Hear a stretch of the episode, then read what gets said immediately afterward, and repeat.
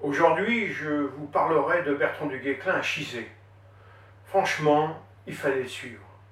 Non content de faire le siège de la ville, il bataille à l'arrière de ses lignes avec les Anglais. Puis il finit en chevauchant à toute allure pour prendre la ville de Niort. Tout cela le même jour. Je vais vous raconter cette folle journée. Après La Rochelle, les princes Jean de Berry et Louis Ier d'Anjou, avec Bertrand du Guesclin, se dirigent d'abord vers Surgères, puis Saint-Jean-Angély. Les villes fortifiées tombent l'une après l'autre. Début mars 1373, il fait le siège de Montreuil-Bonin près de Poitiers. En chemin, il apprend par ses éclaireurs qu'une forte garnison d'Anglais stationnée à Chizé, en dessous de Niort. Mais les princes reçoivent l'ordre du roi de rentrer à Paris, car le duc de Bretagne demande allégeance au roi de France. Seul, du Guesclin et son armée repartent. Ils arrivent devant Chizé en mi-mars 1373. Commence alors le siège de la ville. Le responsable de la garnison est un chevalier nommé Robert Mitton, qui guerroie pour le compte du roi d'Angleterre. Il a avec lui un effectif important d'hommes d'armes. Bertrand y met le siège. Il fait creuser des tranchées derrière son armée au cas où il serait surpris. Plusieurs fois, il donne l'assaut en vain. Les Anglais résistent. Toute cette région est commandée par Messire Jean d'Evreux. Il est lieutenant du roi d'Angleterre et cousin du roi de Navarre Charles le Mauvais. Il se trouve à la tête de 800 chevaliers et 200 archers répartis dans plusieurs forteresses autour de Niort. À cette période, Olivier de Clisson met le siège devant le château de La Roche-sur-Yon. Il apprend que Jean d'Evreux a levé une armée pour faire cesser le siège de la ville de Chizé. Il fait prévenir Bertrand du danger imminent de l'arrivée des Anglais de Niort. Mais Bertrand a divisé son armée en trois groupes. Une partie à La Roche-sur-Yon avec Olivier de Clisson, une autre avec Alain de Beaumont près de Chizé, et la dernière avec lui au siège de la ville. Jean d'Evreux et son conseil décident de combattre Bertrand et de le mettre à rançon ainsi que les autres seigneurs.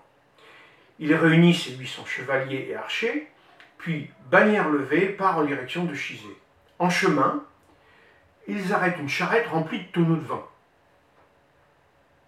Tout début, les esprits sont échauffés. Ils veulent en découdre avec les Français. Mais quelques chevaliers voyant dans l'état où se trouve leur armée demandent à Jean d'Evreux d'attendre la nuit dans le bois et de prendre les Français par surprise. Jean leur parle ainsi. Seigneur, nous sommes ici dans cette compagnie, 800 chevaliers, 200 archers.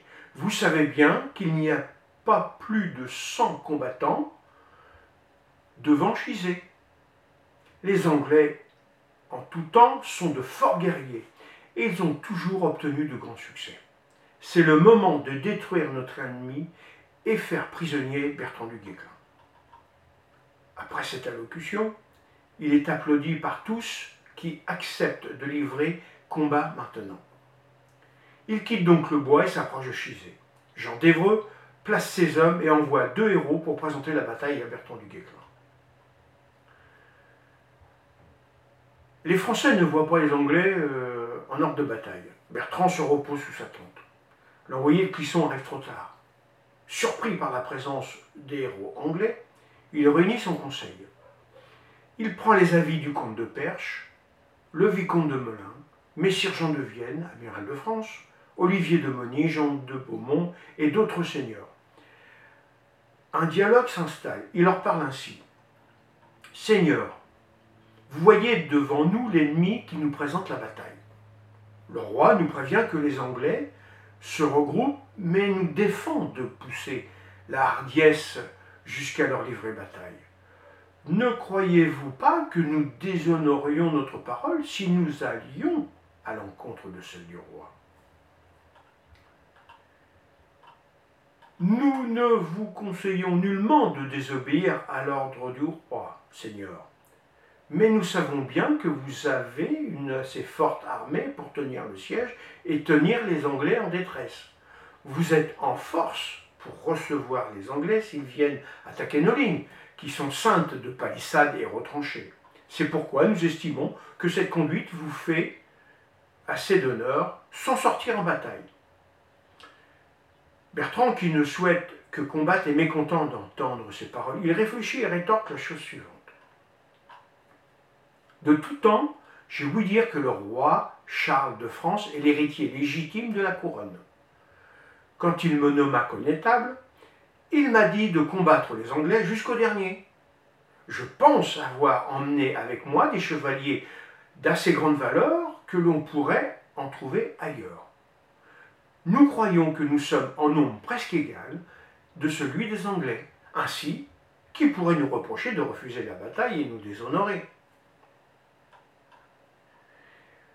Nous savons bien, Seigneur, qu'il n'y a pas euh, meilleur chrétien que le roi.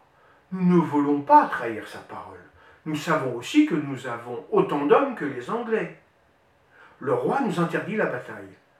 Nous vous le déconseillons. Nous voulons toutefois obéir à ce qui vous tient à cœur, car tout ce que vous avez entrepris vous a toujours réussi. Cette fois, ces paroles le remplissent de joie. Il remercie courtoisement ses seigneurs. Il leur dit, Seigneur, je suis procureur du roi. Je vous jure qu'il est héritier de la couronne et que le duché de Guyenne est bien sa propriété. Je vous mènerai à la victoire si Dieu le veut.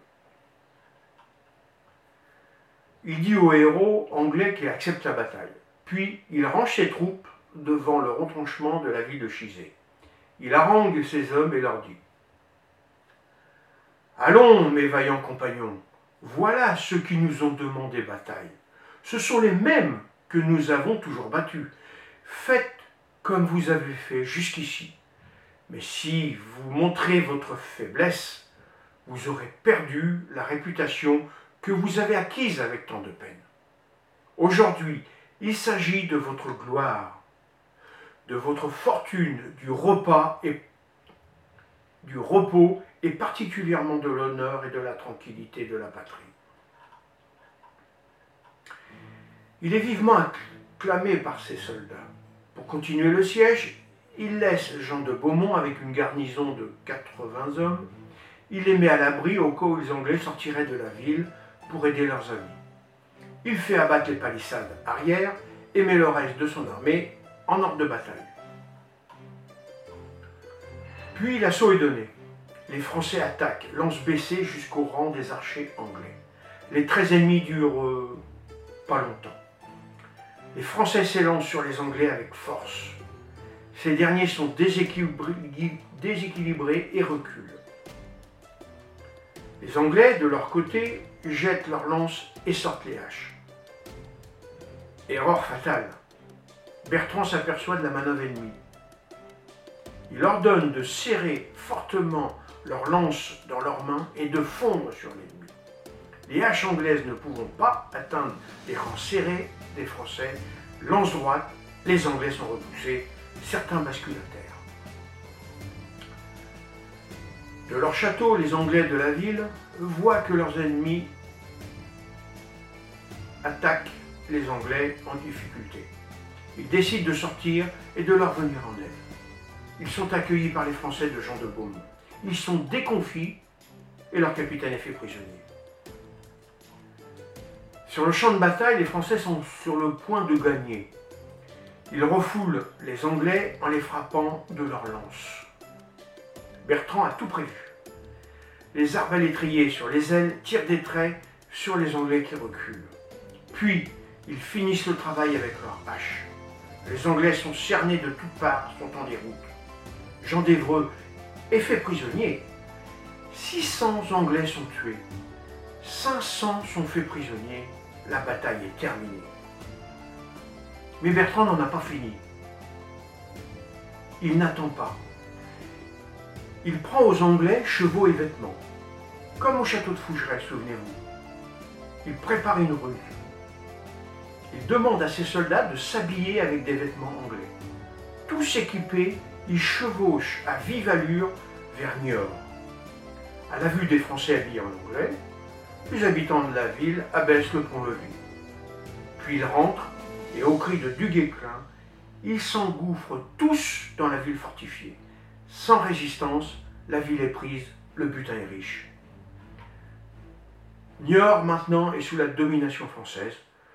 Bertrand laisse un important contingent d'hommes et repart à l'assaut d'autres places fortes.